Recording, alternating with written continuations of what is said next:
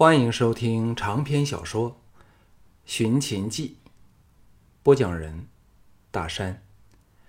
第二十四卷，第九章：奇功盛宴。当项少龙看到往宫城的路上塞满了赴会的车马，彼此挤得缓如蜗牛时，不禁庆幸自己策轻骑的选择。与姚胜等时而跃上人行道，时而则在马车间穿插，灵活迅快地朝王宫驰去。他所到处，人人瞩目，贵女宦妇纷纷接连来争睹他的风采，看看能令季才女倾心的男子究竟生得怎样一副长相。项少龙当然不会让他们失望。头扎五十斤，劲装外面潇洒的披上了长大风氅，挺直的躯干，俊伟的仪容，挂在唇角，似有若无，不经意的笑容，加上腰间配着名闻天下的百战宝刀，却有令天下美女着迷的魅力。姚胜等也感到与有容焉，人人分外的挺胸拔背。好不威风！他们逢车过车，进入内城时，守城门的御卫都肃然致敬。项少龙却心如止水，无忧无喜。来之前，他曾再次静坐整个时辰，沐浴更衣，感到自己的精气神儿都攀上了前所未有的巅峰，对未来充满渴望和信心，对眼前一切。更感到是完全掌握在自己的手中。生命的大计是永无休止的重复。可是，他自出咸阳踏进战场后，每一刻都活在巨大的压力和危机之中；而逃亡之后，每天更无时无刻不面对生与死的选择。到线下，则是即将与剑道巨将决胜于稷下宫观星台的一战，接着。就是返回千山万水外的温暖家中，生命攀上最浓烈的境界。他感到以后都永不会忘掉这赴宴的一刻。人声、车马声似乎近在耳旁，又像是从九天云外传来的，遥不可及。所有景象都有种似非实指的感觉，只有他和马儿的运动。才拥有真正的血肉交融。他正深陷在这奇异的时空之梦的至深处，不能自省，不能自拔，更不愿苏醒过来。蓦的一声“上将军”，惊碎了他这清醒的梦。项少龙减缓马速，朝声音来处回头瞥去，见到后面第三辆马车的车窗。有人探出头来向他招手，赫然是郭开。护在郭开前后左右的赵国骑士都向他施礼致敬。项少龙策马停定，马车好不容易才从后方赶上来。郭开叹道：“终于能与少龙见面，在寿春我是面对面都不认识，现在终能相对言欢。”金太后很挂念你嘞。郭开这个奸鬼老了不少，奸且胖的脸孔都变圆了，无复当年的潇洒。项少龙虽然不欢喜他，又知道他正密谋对付自己，但仍装出老相识的亲切感，笑着说：“郭相养尊处优，心宽体盘，若在街上碰上，可能认不出你来嘞。”郭开的目光落在他的百战宝刀处，感触良深地说：“当年先王一念之差，误信赵牧，否则今天我和少龙不但该是好友，还是同心合力共抗外敌的伙伴呀。”项少龙策马与他的马车同速缓行，时进时停，姚胜等。办事前后，更惹得路人围观指点。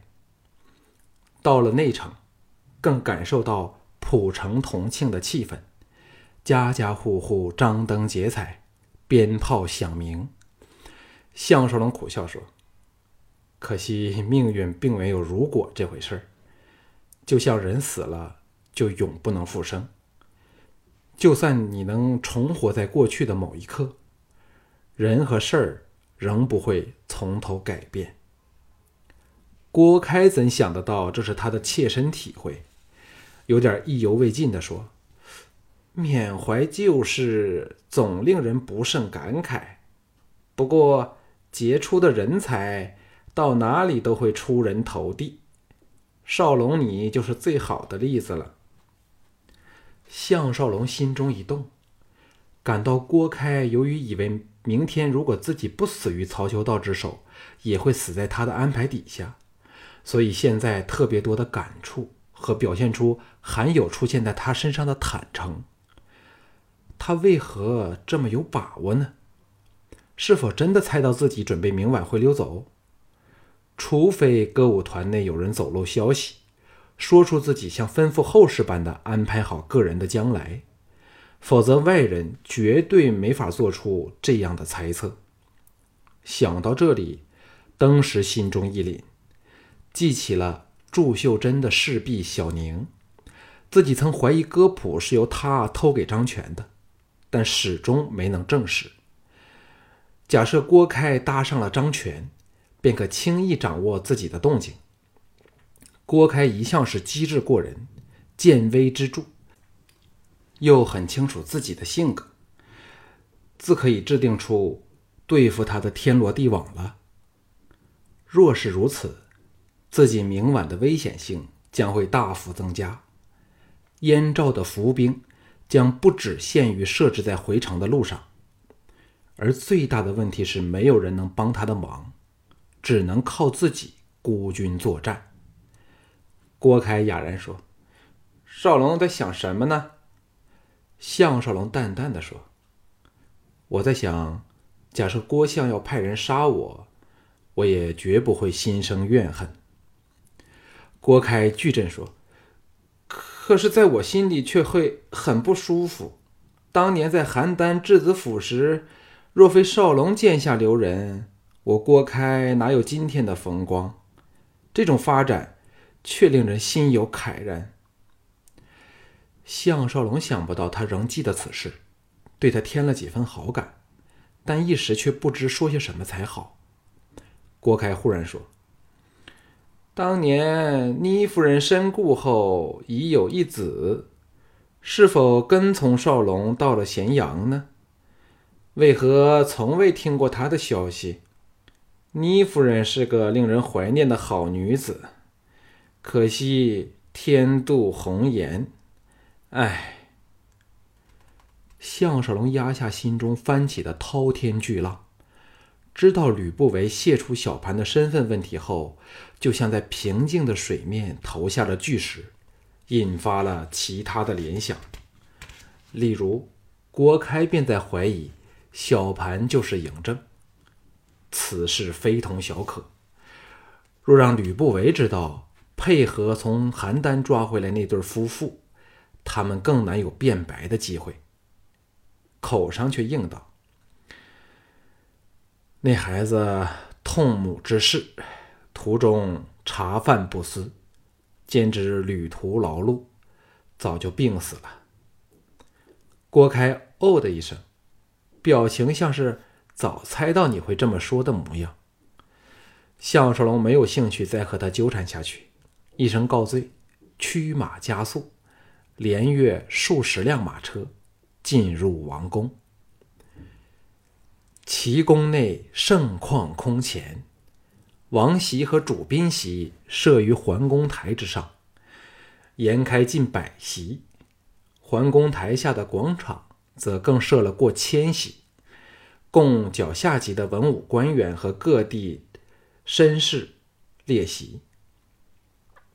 表演歌舞的地方是桓公台中的大平台，乐队则布于平台下，朝向。王府处，宫内到处人头涌涌，人人盛装出席，女士则免不了争妍斗丽。齐王拥被卧在桓公台下的点将殿内，神情兴奋地接受众人祝贺。比他更兴奋的是田健，在大局已定的情况下，众人都对他争相巴结和奉承。就算不知情的人，都可以清楚地瞧出他是盛会中的得意人物。项少龙向齐王行过朝贺之礼后，目睹众孙龙争着向田健献媚。反是田丹不屑地着立一旁，与吕不韦和郭开闲聊，难免想起了小盘。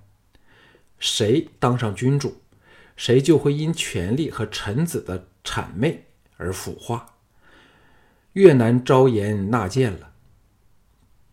这种效应似乎已经成了定律。小盘显然现在也变了许多，他对自己的感情尚可维持多久？李元的声音在他耳旁响起，说：“少龙，我们切到静处谈谈。”项少龙笑着说：“还有清静的地方吗？不用走上几里路吧？”李元笑了起来，扯着他朝殿门走去。经过聚在一侧的妃嫔群之之时，众女无不深深的盯着他们两个人。项少龙想起清秀夫人和单柔，虎目一扫，却找不到两女的踪影。挤出了拥挤的殿堂后，两人登上桓公台。内侍宫娥正忙碌地预备陈设寿宴的美酒果点，好不热闹。他们来到桓公台，远离王席，可远眺城墙外原野的边远处，在辉煌的灯火照下，李元倚栏说。少龙打算何时回咸阳？愿和小弟同行吗？项少龙发觉自己心中真的没有恼恨他，淡淡的说：“呃，不必劳烦了，我还是取道未经，快捷的多，坐船又舒服的很。”李元同意说：“嗯，却可以快上一半的时间，但安全上有问题吗？”项少龙说。我会正式要求齐人护送，再加上众孙龙在旁护翼打点，应该没有什么问题。李渊紧跟不舍地追问说：“准备何时启程呢？”项少龙道：“无论怎样，都要等稷下宫那场歌舞结束之后，才可以起行，否则我总难以放心。”李渊压低声音说：“明晚你要小心一点。”我有信心，少龙能够安然过得曹公那一关，但齐人是输不起的。听说暗地里已有稷下狂徒准备，如果你真的赢了，就在你归城时偷袭你。不如我亲自来接应你好吗？你可用灯号和我联络。项少龙暗叫厉害，假如自己不知道他与郭开是同谋，不落进陷阱才怪。不过他这么说。也可能是试探自己是否会趁夜逃走，这样的好意不答应就是不合情理，遂与他约定了登号的方式。项少龙故意说：“回寿春后，请代向令夫人和太后问好。”李元的眼中闪过沉痛的神色，一把抓着他肩头，叫道：“少龙！”项少龙心头一阵激动，平静地说：“呃，什么事？”李元如梦初醒的松开手，摇摇头说：“没什么，只是想起不久又要各处一方，翌日还可能在沙场上决战生死，一时激动罢了。呃，真没什么。”项少龙心中暗叹。韩闯的声笑声传来，说。原来李相和上将军躲在这里，少龙确实不同凡响。三大名妓轮流问我：“你这美男子在哪里？”累得小猴我妒忌的差点要自尽呀。若非是处在敌对的立场，韩闯会是一位争歌逐色的好伙伴。心想也该去激励一下歌舞团的气士气，特别是出挑大梁的董淑贞，问道。他们在哪里呀？韩闯来到两人面前，笑着说：“在最下层的慈怀殿，需小侯领路吗？”项少龙说：“我去见过他们之后，找到机会就要先一步的离开。”李渊谅解说：“该是这样，好好休息，我们陪你一道去吧。”项少龙和他们并肩而行时，趁机说：“无论将来国与国之间发展的如何，请两位看在小弟的面子上，好好的照顾淑珍。”韩闯叹道：“放心吧，若连这点都办不到，我们还算是人吗？”项少龙这一点倒是相信他的。步入慈怀殿时，项少龙不由得一呆，原来大殿以布幔。分割开三个区域，里面人影重重，不断传出女子娇笑闹玩的声音。项少龙说：“呃，我们就在这里分手吧，我想单独和他们见面。”李元和韩闯有点心情沉重的和他拉手道别。前者说：“明天我们会送你出城。”项少龙苦笑说。不必了，我早就跟吕不韦和二王子定好了约。凤飞独坐在铜镜前，芸娘和小平儿则为他做最后的补妆。项少龙动容说：“难怪大小姐能高居三大名妓之首了，只是这身装扮，已叫人以为天人下凡了。”凤飞甜甜一笑。却怨道：“没你在旁边欣赏，什么天人都没有意思了。别忘了，这是人家最后一场表演呢。”转而又笑着说：“不要理人家怨言多多，还是上将军明晚一战更加重要。乖乖的早点登榻睡觉吧，明天凤飞会整天都陪着你。”项少龙眼角瞥处。见祝秀珍的小婢小宁儿此时借故走了过来，更加肯定自己的怀疑，知道他想偷听自己和凤飞的对话，故意说：“待小弟得胜回来，便陪大小姐四处逛逛。”凤飞欣然答应。项少龙又过去董淑贞处，问道：“心情紧张吗？”旁边的祝秀珍笑着说：“二小姐整天不说话，怕影响了生意。上将军，你说她紧张不？”董树珍暗地里抓紧她的手，凑到她耳边说：“后晚我来陪你。”项少龙苦笑离开，绕场一周，见团中诸人个个士气昂扬，哪用他去激励？满心欢喜的接账而出，刚好撞着金老大，给他硬拖了去见石素芳。石素芳披着斗篷，幽灵般的站在一角，默默的看着他的团友在进行各种活动，似乎他与其他人全无半点关系，也没有人敢来打扰他的宁静。金老大在项少龙耳旁说：“这女儿。”自少就性格孤僻，但她的天分却不做第二人想。她什么都不看在眼内，却什么都一学就会，而且比任何人都好。生平只佩服凤飞一个人。项少龙暗想：看来他连季才女都不放在眼内了，否则为何不见他去拜访季嫣然？金老大领着项少龙来到石素芳身侧，低唤说。素芳，素芳，上将军来探望你了。听到“上将军”一词，石素芳娇躯微颤，空洞的秀眸恢复了平时的神采，别转俏脸往项少龙瞧来。这时，团内诸女与上下人等都停止原先的活动，好奇地盯着项少龙。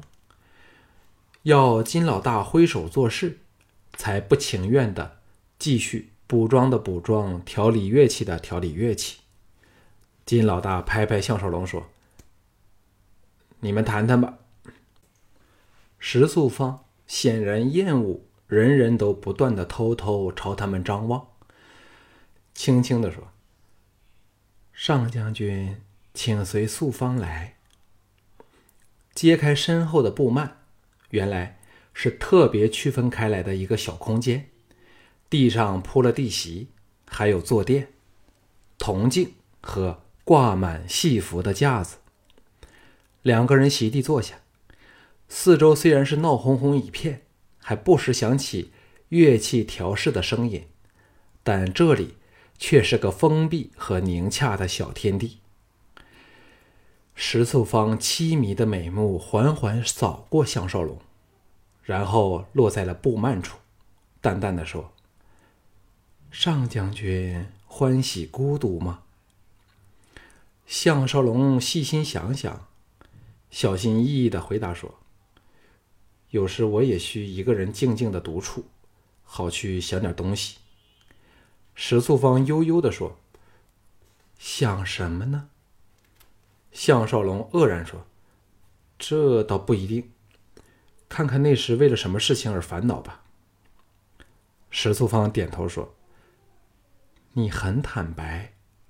事实上，上将军是素芳生平所见的男人中最坦诚而不伪饰的人。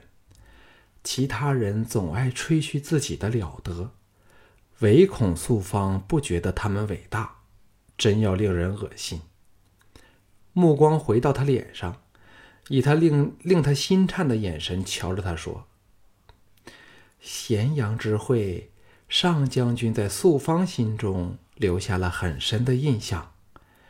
那时素芳就想，上将军是否可倾吐心事的人呢？”项少龙忍不住说。听说蒲鹤先生和小姐的关系非常密切。石素芳露出了一丝苦涩的笑意，垂下目光，平静的说：“不是你杀我，就是我杀你。